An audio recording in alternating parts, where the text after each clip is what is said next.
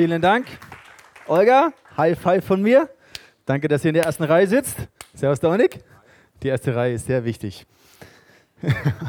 Ich freue mich mega über diesen Teaser. Ähm, da steckt so viel Exzellenz drin, so viele Finessen, die man als Laie gar nicht so checkt. Aber ähm, es ist genau dieser Ausdruck von dieser Serie, dass wir sagen, Worship ist zum einen das, was wir zelebrieren, wenn wir hier zusammenkommen an einem Sonntag und Jesus feiern und Vollgas geben für ihn. Es ist aber auch dieser Gedanke, dass du an deiner Arbeitsstelle, in deinem Beziehungsleben, wenn du Sport machst, wenn du Freunde triffst, dass du dort genau mit deinem Leben auch ausdrückst, Jesus, ich ehre dich, ich feiere dich, du bist an der allerersten Stelle in meinem Leben. Und ähm, der Clip ist so gut, dass sogar ISF München nachgefragt hat. Die haben jetzt auch eine Serie Worship angefangen und wollen unseren Clip haben. Nein, war nur ein Scherz, aber könnte eigentlich theoretisch sein, weil der wirklich gut ist. Okay, wir haben uns die letzten Wochen intensiv damit beschäftigt, was denn diese Stiftshütte bedeutet die Gott aufgetragen hat, Mose ähm, bauen zu lassen, also die Mose gebaut hat im Auftrag von Gott.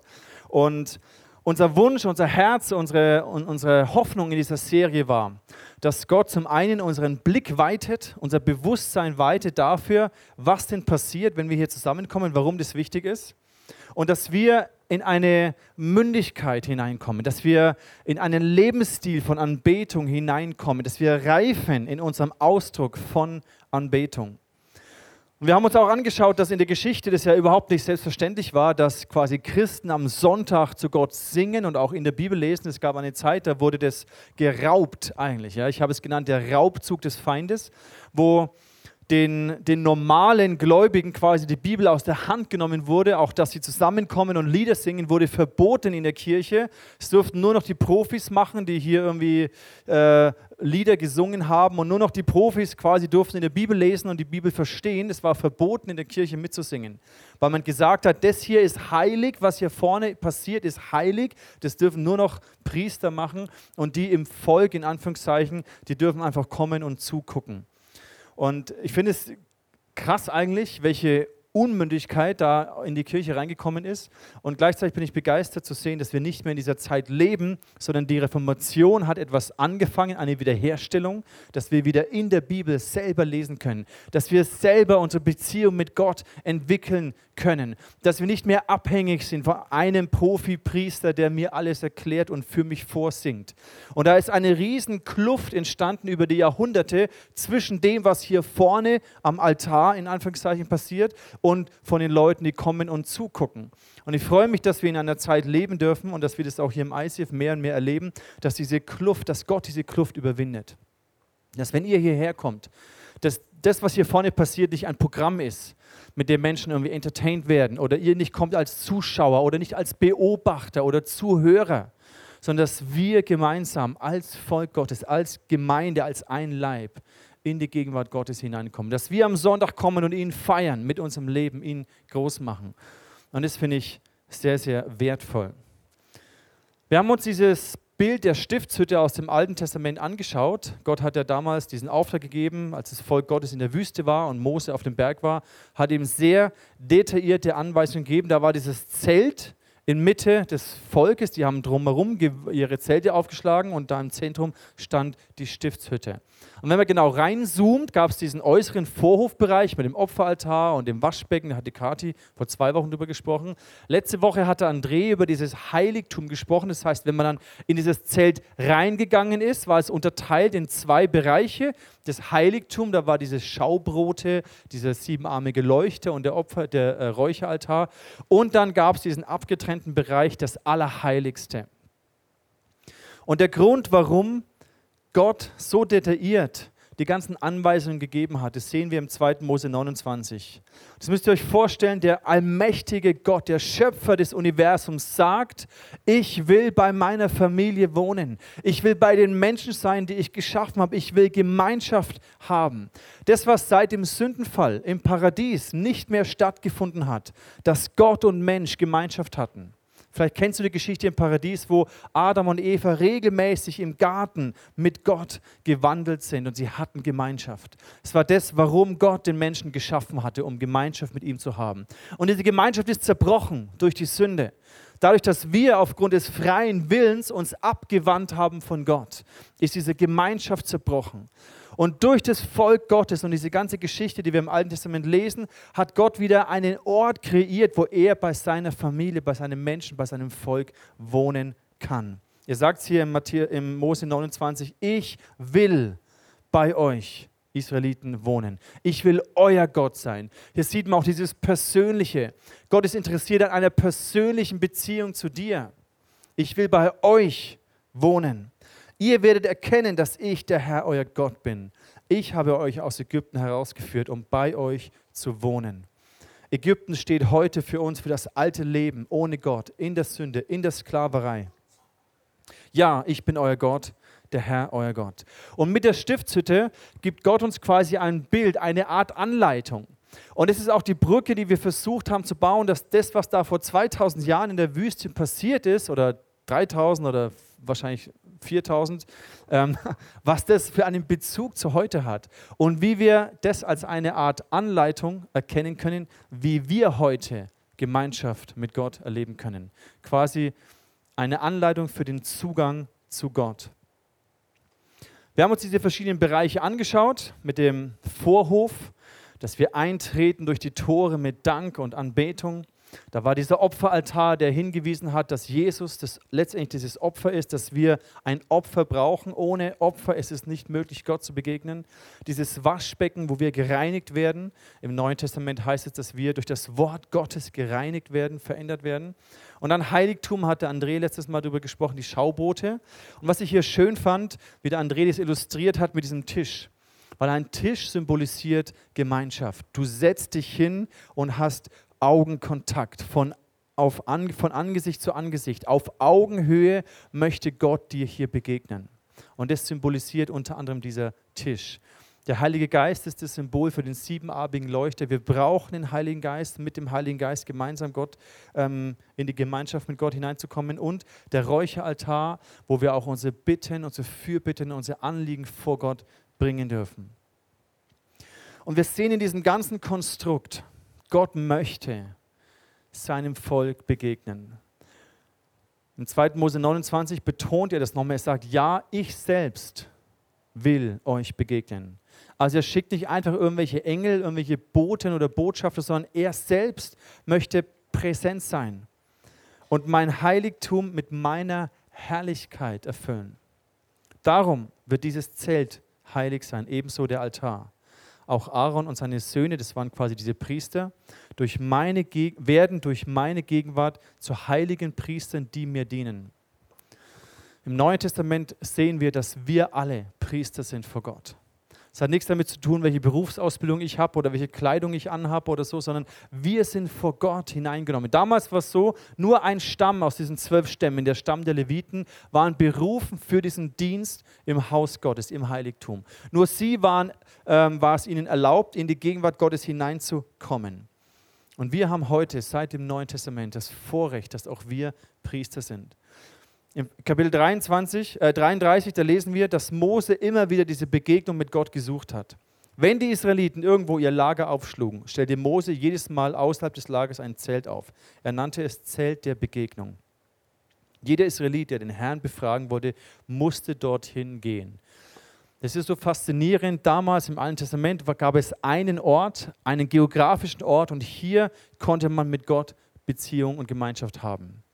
Im neuen Bund braucht es diesen einen Ort nicht mehr, sondern durch den Heiligen Geist ist die Gegenwart Gottes in unsere Herzen ausgegossen. Überall, wo wir sind und wo wir hingehen, können wir zum einen Gott erleben, mit ihm Gemeinschaft haben, zum anderen können wir aber auch die Gegenwart Gottes dorthin bringen. Und Mose heißt es hier im Vers 9, kaum hatte Mose es betreten, dieses Zelt, dann kam die Wolkensäule herab. Also wirklich so eine Säule, das war sichtbar, so eine Wolke, und sie blieb am Eingang stehen, während Gott mit Mose sprach. Wir lesen dort auch, dass dann immer das Volk Israel aufgestanden ist und gemerkt hat, wow krass, jetzt kommt die Wolke wieder, jetzt redet Gott wieder mit Mose. Und dann hier im Vers 11, das berührt mich so, wenn wir lesen, der Herr sprach von Angesicht zu Angesicht mit Mose, so wie Freunde miteinander reden.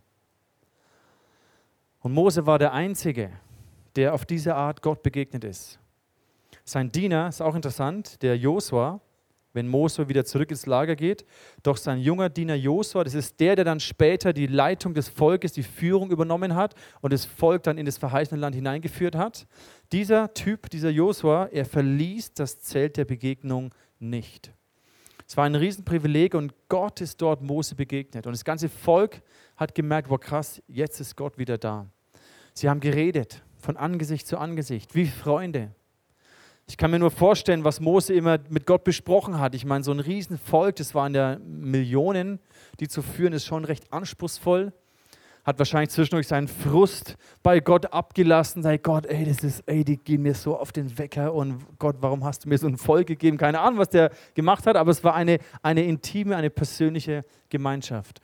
Und Josua, dieser Typ, der hat das so genossen, dass er da nicht mehr weggegangen ist. Und es zeigt uns, dass etwas Besonderes an diesem Ort war. Etwas, es war eine Gewohnheit von Mose, immer wieder dorthin zu gehen. Es war eine Gewohnheit von Josua, er wollte dort nicht weggehen. Und das Besondere an diesem Ort war die Gegenwart Gottes. Für uns erscheint es vielleicht so selbstverständlich oder vielleicht checken wir das vielleicht aber auch nicht so wirklich. Aber da war der Schöpfer des Universums. Hier war er präsent. Und es gab diesen Ort, wo natürliche Menschen mit diesem übernatürlichen, ewigen Gott Gemeinschaft haben konnten. Wir wollen uns heute anschauen, wie dieses Allerheiligste, was das für eine Bedeutung hat. Und wie wir in unserer Beziehung zu Gott auch diese Nähe und Intimität mit Gott erleben können. Das Allerheiligste. In dem Allerheiligsten, da stand die Bundeslade.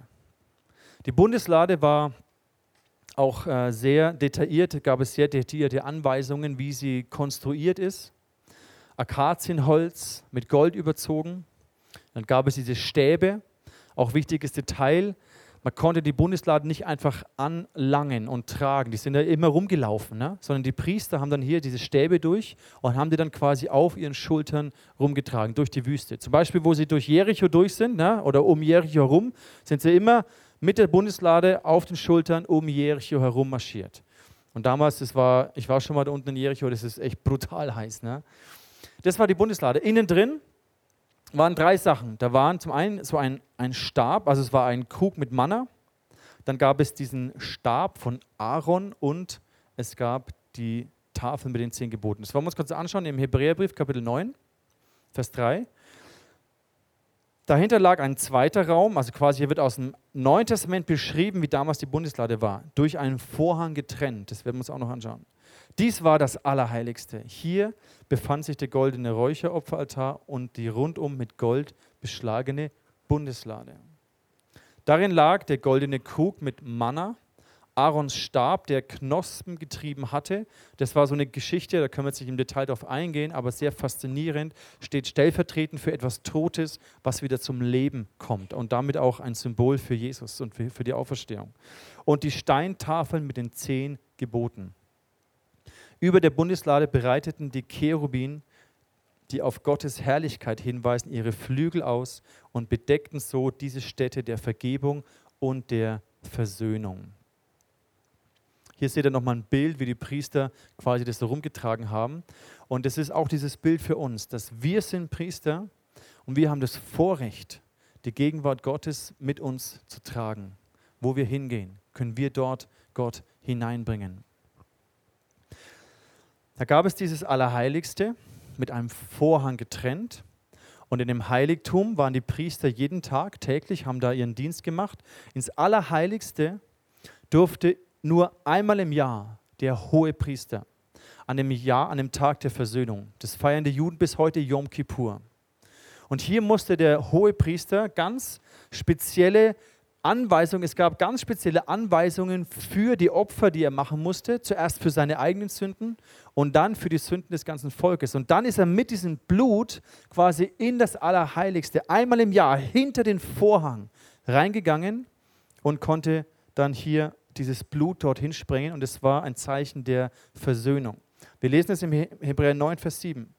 In das zweite, also diesen zweiten Abschnitt, aber geht nur einmal im Jahr allein der hohe Priester und das nicht ohne Blut, das er opfert für die unwissentlich begangenen Sünden, die eigenen und die des Volkes. Es hat alles eine ganz starke Bedeutung und Symbolik.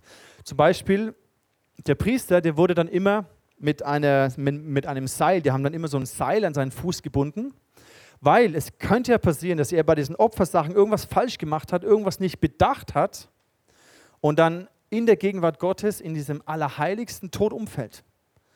Weil kein Mensch, dessen Sünde nicht bedeckt ist durch ein Opfer, kann vor diesem heiligen Gott bestehen. Das ist für uns so schwer nachzuvollziehen. Es entspricht überhaupt nicht unserer Denkweise, aber damals war das so real. Deswegen haben sie eine, ein Seil um seinen Fuß gebunden, dass falls der Tod umfällt in der Gegenwart Gottes, dann können sie ihn rausziehen. Weil sonst hätte ja keiner reingehen können. Dann hätte man ja den, diesen Toten berühren müssen und dann wäre man auch tot umgefallen. Dann hätten sich alle toten Priester irgendwie aufgehäuft. Ja? Und deswegen haben wir da ein Seil dran gemacht, eine clevere Idee, und den wieder rausgezogen. All das hat eine Symbolik, die, wie gesagt, schwer zu greifen ist. Warum sind dann die Leute da umgekommen? Zum Beispiel auch, wo dann David versucht hat, die Bundeslade zurück nach Jerusalem zu bringen. Dann haben sie die Bundeslade auf so einen Ochsenkarren draufgepackt und dann ist der irgendwie schief gewesen und dann äh, wäre die Bundeslade fast runtergefallen und Usa, der den Wagen gelenkt hat, er, er will sie halten und langt sie an. In dem Moment stirbt er, fällt tot um. Total krass. Für unser Verständnis irgendwie nicht nachvollziehbar. Aber das zeigt, dass die Gegenwart Gottes und diese, diese manifeste Gegenwart so krass war, das ist wie so, als ob du eine Hochspannungsleitung anlangst und dein Körper das nicht aushält. Die Gegenwart Gottes im Allerheiligsten, da war Gott präsent. Da ist der Schöpfer des Universums, hat sich in so einem kleinen Ort niedergelassen. Und was wir lesen ist, dass was diesen Ort ausgezeichnet hat, war die Herrlichkeit Gottes. Herrlichkeit, das jüdische Wort dafür heißt Kavod. Und eine andere Bedeutung von diesem Wort heißt Gewicht. Weil man denkt sich vielleicht, okay, warum ja, passiert es, dass dann da Leute umkommen? Man muss unterscheiden, wenn wir über die Gegenwart Gottes sprechen, müssen wir uns zwei Sachen bewusst sein. Zum einen gibt es die, diese Allgegenwart Gottes. Die Bibel sagt uns, Gott ist immer überall präsent. Die ganze Schöpfung ist erfüllt von der Herrlichkeit und von der Gegenwart Gottes. Und dann gibt es aber auch diese spezielle, manifeste Gegenwart Gottes. Zum Beispiel im Alten Testament in dieser Stiftshütte, in dem Allerheiligsten, wo hier Gott auf eine ganz besondere Art präsent war, manifest war. Und da konnte man nicht einfach reinspazieren. Diese Gegenwart Gottes ist wie ein, ein Gewicht, ein geistliches Gewicht. Vielleicht hast du das schon mal erlebt in einem Gottesdienst, in einer Worship-Zeit oder in einer persönlichen Zeit, wo du alleine mit Gott bist dass plötzlich verändert sich die Atmosphäre. Plötzlich merkst du, wow, da, ist, da erfüllt etwas diesen Raum. Es ist wie eine geistliches, ein positiv, ein geistliches Gewicht, was man spürt. Mir geht es häufig so, zum Beispiel, wo wir One Love 24 hier geworshipped haben, da gab es so einen Moment, da habe ich das so intensiv wahrgenommen. Ich habe mich einfach nur flach auf den Boden gelegt. Ich wollte nicht mehr stehen, ich wollte nicht mehr sitzen, ich habe mich einfach flach auf den Boden gelegt. In meinen Teenagerjahren, so in Mitte der 90er, waren wir mal in, in, in Toronto auf so Worship-Gottesdiensten ähm, äh, damals. Und da habe ich auch die Gegenwart von Gott so stark wahrgenommen. Ich konnte einfach nur noch am Boden liegen. Ich habe gemerkt, wow krass, das ist sowieso ein, ein Gewicht. 2008 war ich in, in, in Lakeland. Es war auch so eine Erweckungsausgießung für einige Wochen. Und da habe ich auch so intensiv Gott wahrgenommen. Und hier spüre ich das auch. Nicht immer, aber, aber immer öfter, ab und zu wenn so sich etwas Geistliches lagert, du spürst, wow, krass, Gott ist da, die Atmosphäre verändert sich. Und jetzt denkt man sich vielleicht, ja, warum passiert es nicht jedes Mal? Oder warum war das damals so viel anders? Bei Petrus zum Beispiel, im Neuen Testament lesen wir, der muss anscheinend so erfüllt gewesen sein von der Gegenwart Gottes, dass da heißt es, er ist rumgelaufen und wenn seine Schatten auf Kranke gekommen ist, dann sind die gesund geworden. Oder sie haben seine Schweißtücher genommen und Kranken draufgelegt und die sind gesund geworden. Das kann man sich überhaupt nicht vorstellen. Ja? Da hat nicht mal einer gebetet oder so. Das an sich ist ja schon ein Wunder. Und anscheinend war seine physische Gestalt so durchdrungen von dieser Herrlichkeit, von dieser Gegenwart Gottes, dass Krankheit einfach gefl geflohen ist, dass Menschen einfach gesund waren. Total abgefahren. Das erlebt man es auch nicht jeden Tag. Aber es gibt uns einfach ein bisschen eine, eine Sicht davon, was möglich ist, wenn, wenn Gott präsent ist. Wenn die Herrlichkeit Gottes sich lagert an einem Ort. Und eben vielleicht kann man sich die Frage stellen, warum passiert es nicht jedes Mal? Stellt euch folgende Situation vor. Ich catch ab und zu gern mit meinen Kids und wir, wir äh, ja, balgen uns und catchen und ringen so rum. Und einfach die Vorstellung, mein Leon, ich meine, jetzt ist er groß, jetzt, jetzt hält er schon was aus, aber wo der ganz klein war, so ein kleines Baby, wenn ich mich mit meinem ganzen Gewicht, und Herrlichkeit heißt ja Gewicht, wenn ich mich mit meinem ganzen Gewicht auf ihn draufgelegt hätte, das hätte der gar nicht ausgehalten. Das wäre ungesund gewesen. Hätte vielleicht irgendwie einen Arm gebrochen oder irgendwas, keine Ahnung, oder Brustkorb. Das heißt, als kleines Baby konnte er mein ganzes Gewicht noch gar nicht tragen. Und das ist für mich so ein, ein Bild für die Herrlichkeit Gottes.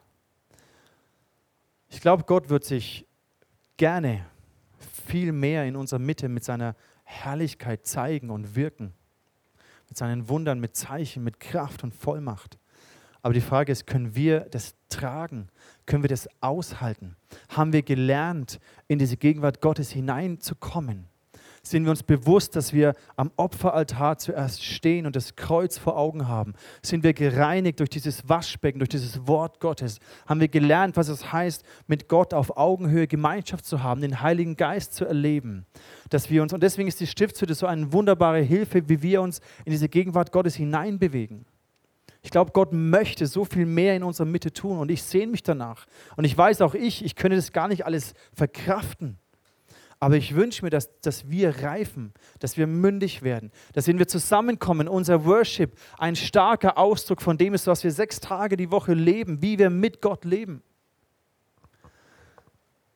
Aber ich weiß manchmal, wir, wir könnten es gar nicht verkraften. Wenn sich Gott mit seiner ganzen Herrlichkeit auf uns drauflegen würde, uns würde es wahrscheinlich zerreißen. Deswegen gibt Gott uns nur so viel, wie wir tragen können. Aber ich wünsche mir mehr wie es der Harald auch gesagt hat, es ist unsere Verantwortung. Was ist denn meine Verantwortung? Wie komme ich hier in diesen Gottesdienst? Wie verbringe ich zu Hause Zeit mit Gott? Gebe ich Gott die ersten Minuten meines Tages und fülle mich mit seiner Herrlichkeit, mit seinem Heiligen Geist? Und eine, eine Absicht dieser Serie war für uns, dass wir in dem wachsen, dass wir das lernen. Der André hat über diesen Unterschied gepredigt, dieses Dürfen und Können. Der Weg ist frei zu Gott. Wir müssen nicht mehr Tiere schlachten. Jesus war dieses Opfer.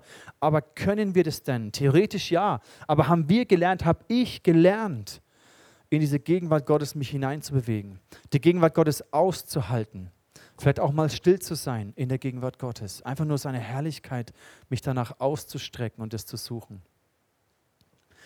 Wir lesen in, in, einem, in der Situation, wo Salomo den Tempel äh, äh einweiht. Weil bis, also David hat das Land eingenommen und David hat sich irgendwann gedacht, hey Gott, ich, ich habe mir hier einen Palast gebaut. Ich wohne hier so herrlich in dem Palast und deine, deine Bundeslade, deine Gegenwart ist immer noch in so einem Zelt. Lass mich dir ein Haus bauen.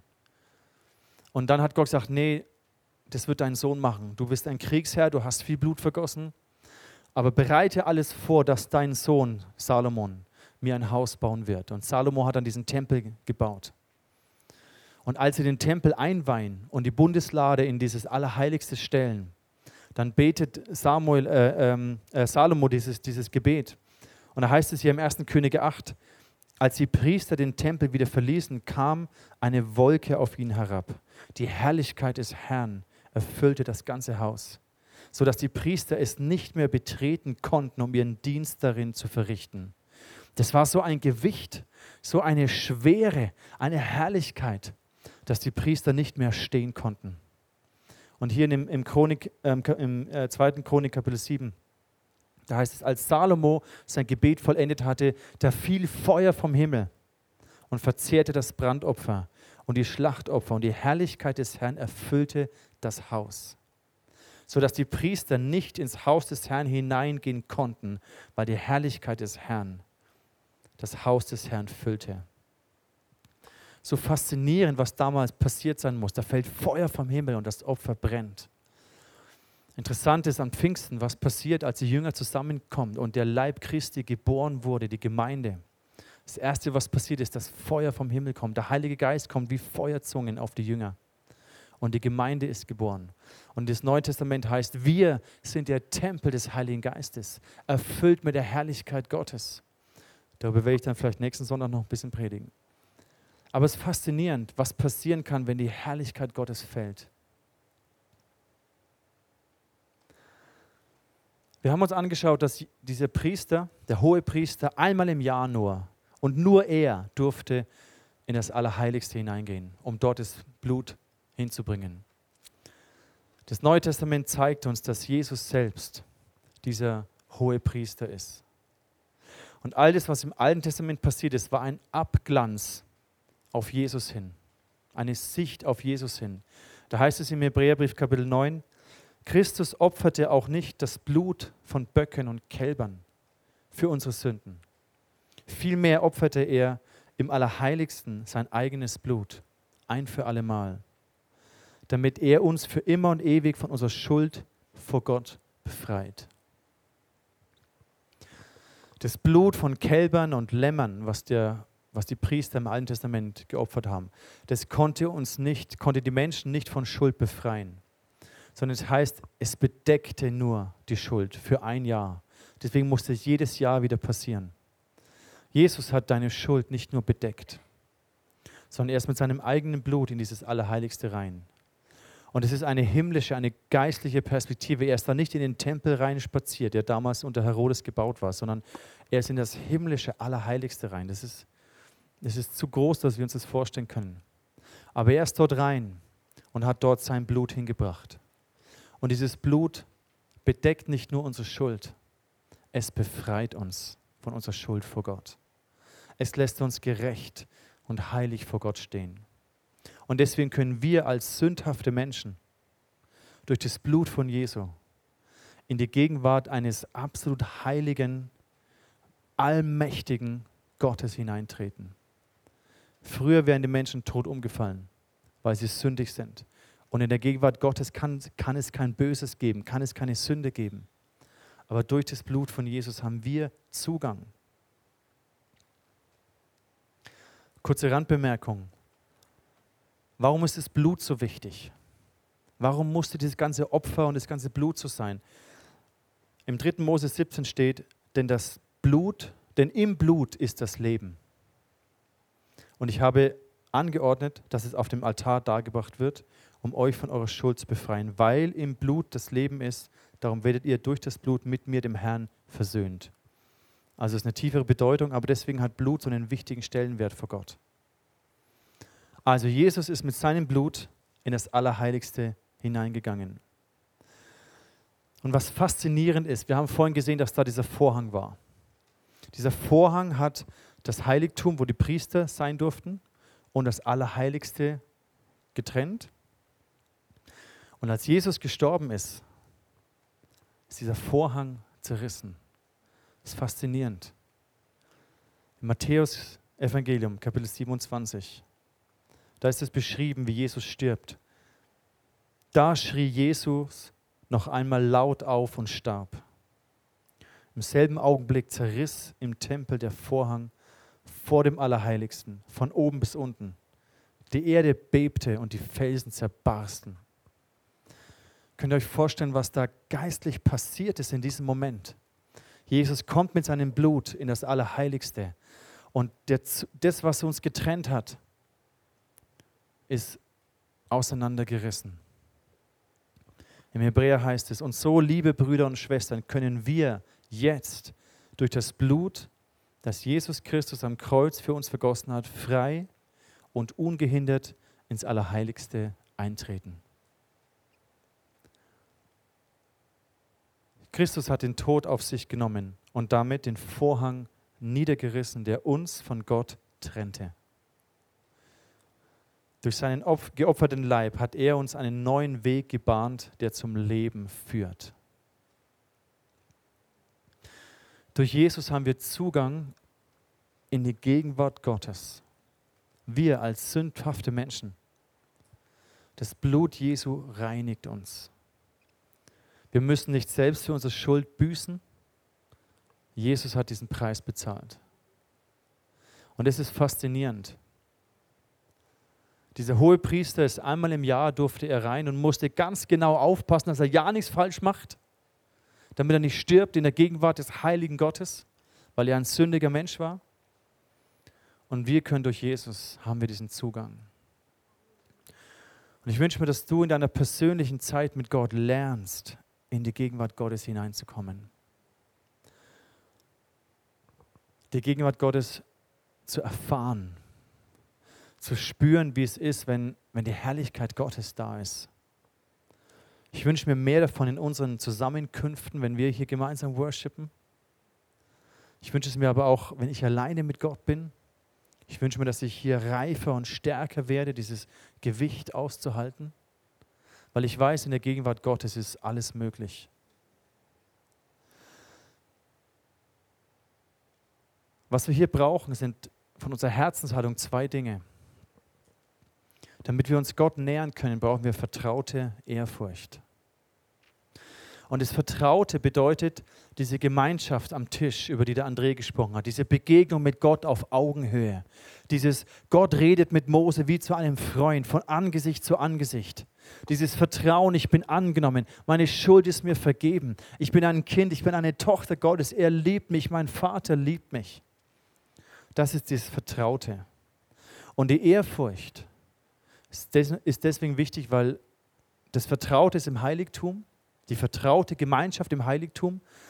Aber wenn wir in das Allerheiligste eintreten wollen, dann brauchen wir Ehrfurcht. Im Allerheiligsten, da sitzen wir Gott nicht mit einem Tisch auf Augenhöhe, sondern da knien wir vor ihm. Da liegen wir mit unserem Angesicht auf der Erde, im Allerheiligsten, in der Herrlichkeit Gottes, wo das Gewicht der Herrlichkeit sich lagert. Da sitzen wir nicht mehr, da, da liegen wir. Da brauchen wir Ehrfurcht, wo wir verstehen, hey krass, ich, ich wäre eigentlich tot. Ich als sündiger Mensch kann doch nicht in der Gegenwart eines heiligen Gottes existieren, aber doch durch Jesus kann ich das. Es erfüllt mein Herz mit Ehrfurcht vor diesem allmächtigen Gott, mit Dankbarkeit vor dem, was Jesus gemacht hat.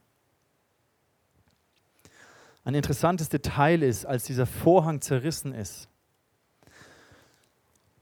der Tempel, den Salomo gebaut hat, der wurde ja zerstört durch die Babylonier und die Perser und so weiter. Und dann ging die Bundeslade verloren, bis heute. Und als Herodes den Tempel dann also wieder aufgebaut hat, war die Bundeslade nicht da. Das heißt, da war der Vorhang. Es war alles wieder aufgebaut, aber die Gegenwart Gottes war nicht im Haus Gottes. Und die ganze jüdische, religiöse, die, die, also alles, was die damals gemacht haben zu dieser Zeit von Jesus, es war wie eine tote Religion. Ein Gottesdienst, ohne dass Gott präsent war. Und als dieser Vorhang zerriss, ist es plötzlich wie allen offenbar geworden. Hey, krass, die Bundeslade ist ja gar nicht da. Ich meine, die haben es wahrscheinlich schon gewusst, aber das war so ein deutliches Zeichen, dass diese tote Religion überhaupt nichts bringt. Und das ist für uns ein, ein wichtiger Gedanke. Wir können einen tollen Tempel bauen. Wir können tolle Veranstaltungen machen und exzellentes Producing. Aber wenn die Gegenwart Gottes nicht da ist, ist es leer und kraftlos. Und ich wünsche mir so sehr, weil es hängt mit unseren Herzen zusammen. Aus welcher Haltung wir das hier tun, aus welcher Haltung wir hier reinkommen. Dass wir eben nicht mehr Besucher, Zuhörer, Zuschauer sind, sondern wir sind die Priester, die jetzt Gott anbeten, die in das Heiligste, in das Allerheiligste hineingehen. Und ich wünsche mir nichts mehr, als dass die Kraft Gottes, die Gegenwart Gottes, die Herrlichkeit Gottes sich lagert. Weil ich weiß, dann sind Wunder, Zeichen und Wunder möglich. Dann werden Menschen gesund, Menschen erkennen Jesus, über, werden überführt von ihren Sünden, werden körperlich geheilt von Krankheiten, von Depressionen, von, von all den seelischen Schmerzen. In der Gegenwart Gottes ist alles möglich. Und ich wünsche mir mehr davon, dass wir hier mündig werden, dass wir reif werden als Volk, als Gemeinde, dass diese Kluft überwunden wird von dem Programm hier vorne und den Menschen, die da sind. Und ich glaube, Gott macht es. Nicht nur hier im Eis hier, wir macht es überall. Und es begeistert mich. Es gibt mir mega Hoffnung und Freude auf die Zukunft. Und ich wünsche mir, dass egal an welchen Ort wir gehen, dass wir die Gegenwart Gottes mit hintragen. Egal, ob unser Team nach Tschechien geht, nach Kambodscha, egal, ob du mit Obdachlosen redest, dass die Gegenwart Gottes da ist, dass der Himmel offen ist. Egal, ob wir hier bleiben oder im Korns oder in irgendeiner Halle gehen. Egal, wo wir hingehen. Wenn wir als Volk Gottes, als Priester Gottes hingehen, dann wird der Himmel offen sein. Und Menschen werden Jesus begegnen, egal an welchem Ort. Ich möchte schließen mit diesem Vers aus dem Römerbrief Kapitel 12, der uns zeigt, was mit unserem Leben passiert, wenn wir das mehr und mehr begreifen. Da schreibt Paulus, weil ihr Gottes reiche Barmherzigkeit erfahren habt. Und die, die Reihenfolge ist hier genau entscheidend, weil ihr die Barmherzigkeit erfahren habt weil ihr Vergebung bekommen habt, unabhängig von euren Werken, weil ihr geliebt und angenommen seid als Kinder und Söhne und Töchter Gottes, unabhängig von dem, was ihr leistet. Deswegen, weil wir geliebt sind, deswegen lieben wir. Weil Jesus das erste Opfer war, weil er sein Leben hingegeben hat für uns, geben wir unser Leben hin für ihn. Deswegen schreibt Paulus, weil ihr Gottes reiche Barmherzigkeit erfahren habt, fordere ich euch auf, liebe Brüder und Schwestern, euch mit eurem ganzen Leben Gott zur Verfügung zu stellen. Zu sagen, Gott, hier bin ich. Hier ist mein Montag, hier ist mein Dienstag, hier ist mein Mittwoch, hier sind meine Talente, meine Gaben, hier ist das, was ich bin, hier bin ich. Mein Leben soll ein Opfer sein für dich. Unser ganzes Leben Gott zur Verfügung zu stellen. Seid ein lebendiges Opfer, das Gott dargebracht wird und ihm gefällt. Ihm auf diese Weise zu dienen, ist der wahre Gottesdienst und die angemessene Antwort auf seine Liebe. Unser Worship ist die Antwort auf seine Liebe. Und nur dann macht Worship Sinn. Wir worshipen Gott nicht aus Angst, nicht aus Pflichterfüllung, nicht damit wir gerettet werden, nicht damit wir uns Segen von Gott abholen und verdienen, sondern weil wir geliebt sind, weil uns vergeben ist, weil wir Zugang haben, weil der Vorhang zerrissen ist. Deswegen worshipen wir und bringen unser Leben. Deswegen komme ich am Sonntag. Ich bin heute um halb sechs aufgestanden und es ist mir brutal schwer gefallen. Aber ich habe es gern gemacht. Ich habe so schlecht geschlafen, waren die Mücken in meinem Zimmer, es war unglaublich. Aber wir machen das hier, weil wir Gott lieben weil wir gerettet sind. Und wir möchten dich mit hineinnehmen in diesen Lebensstil, in diesen Montag und den Dienstag. Wenn du die Straße fegst, wie wir es im Clip gesehen haben, dann feg die Straße als Anbetung zu Gott. Wenn du Freunde triffst, wenn du Sport machst, wenn du an deinem Arbeitsplatz irgendwelche Zahlen, Excel-Tabellen machst, was auch immer dein Job ist, deine Ausbildung ist, es ist ein Worship, eine Anbetung für Gott. Bring dein ganzes Leben, weil du geliebt bist und weil dir vergeben ist. Weil du gesegnet bist, kannst du den Segen weiterfließen lassen. Du bist ein Priester und wo du hingehst, trägst du die Gegenwart Gottes mit dir. Und das ist das, was die Welt braucht. Die Welt braucht nicht eine religiöse Fassade. Die Welt braucht nicht nur noch ein Event am Sonntagvormittag. Die Welt braucht die Gegenwart Gottes. Und wir können sie ihnen bringen. Wir können sie einladen zu uns, hier Gott zu erleben. Wir können sie aber auch hinaustragen in diese Welt. Ich möchte dich einladen, aufzustehen und wir wollen noch diese Zeit mit Gott verbringen. Gott dafür danken, dass der Vorhang zerrissen ist. Jesus, ich danke dir, dass wir durch dieses Bild der Stift zu dir lernen dürfen, was es heißt, dir zu begegnen. Und dass du als Schöpfer überhaupt gesagt hast, ich möchte bei meiner Familie sein. Ich genieße die Gemeinschaft mit meinen Kindern. Und du hast uns einen Weg geebnet, dass wir, die wir Sünder sind, mit dir in Gemeinschaft sein können durch dein Blut, Jesus. Und dafür können wir nur Danke sagen. Und ich bitte dich, öffne unser Herz für Anbetung. Öffne unser Bewusstsein, dass das, was wir tun, sieben Tage die Woche Anbetung sein kann. Dass wir als Priester deine Gegenwart in diese Welt hineintragen, Herr. Vergib uns all die falschen Prioritäten, all die falschen Götzen, denen wir uns manchmal hingeben. Vergib uns. Wir wollen nur noch dich lieben und dich ehren und dich anbeten. Und Jesus, ich sehne mich nach deiner Gegenwart, nach dem Gewicht deiner Herrlichkeit in unserer Mitte. Ich sehne mich danach, dass unser Leben verändert werden in deiner Gegenwart, weil ich weiß, dass es möglich ist und ich wünsche mir mehr davon. Danke, Jesus. Du bist heilig. Du bist ein heiliger Gott. ein liebender Vater. Und wir kommen in vertrauter Ehrfurcht zu dir. Amen.